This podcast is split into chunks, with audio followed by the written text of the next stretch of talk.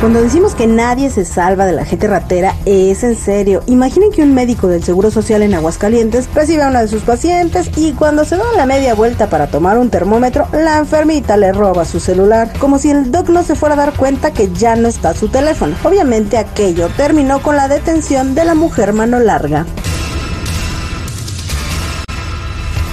¿Cuántas veces hemos escuchado eso de que hay que sacarle lo bueno a lo malo? Y pues la verdad no es tan fácil. Sin embargo, en la Ciudad de México, Alejandra Montes Luna está dando una cátedra de cómo sí se puede. Y es que resulta que después de sufrir toda su vida bullying por su exceso de peso y su gran altura, decidió ocupar justo esas características para convertirse en luchadora. Y ahora está que arde en las cuerdas con su apodo de Big Mami. Eso es darle la vuelta a las críticas, ¿eh?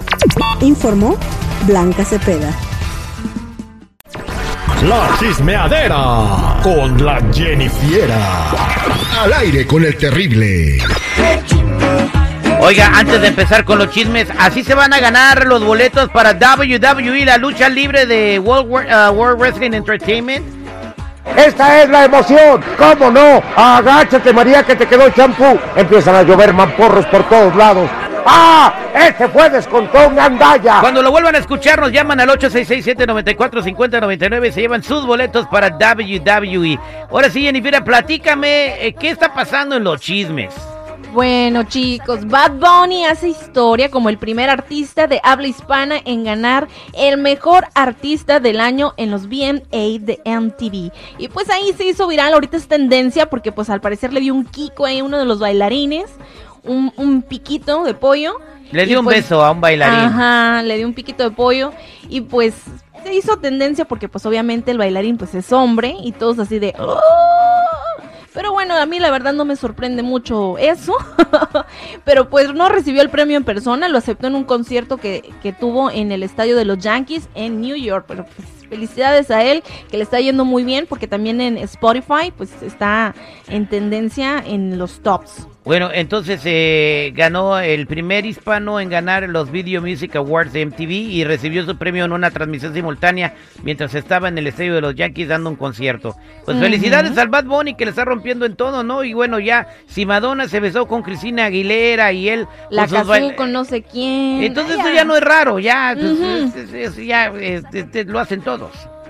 Ya no es nada especial. Pero en fin, algo diferente, pero también Pues igual. a se rato vamos a ver a Edwin Cass de Grupo Firme dándole un beso, no sé, al Chocomín de los Sebastianes, ¿no? Ay, no, no, por favor. ya estuvo bueno. Ahí perdiéndose el asco los dos. Compartiéndose secretos. Eh, qué mal no. Bueno, pues Yandel le responde a Alex Sintek y es que recordaremos que Alex Sintek pues dijo que deberían de multar a las personas que pongan reggaetón en establecimientos públicos y pues todo el mundo se le fue encima diciendo que pues estaba tratando pues de censurarlos, de que cómo es posible de que se meta con su género para pues algunas personas, ¿no? Y pues salió el reggaetón a decir, pues que nos multen, lo pagamos, ¿cuál es el problema?